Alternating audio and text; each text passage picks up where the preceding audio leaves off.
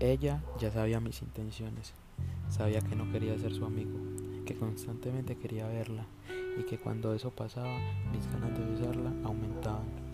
En el colegio disimuladamente le regalaba dulces, sabía que a ella le gustaban, pero por obvias razones no podía dárselos a ella misma y tocaba dejarlos en su escritorio o meterlos en su mochila. Algunos de estos llevaban mensajes, otros simplemente me hacían dárselos.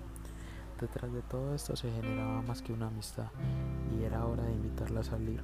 Quería hablar sobre todo esto, aunque ella siempre insistió que estaba mal de ambas partes.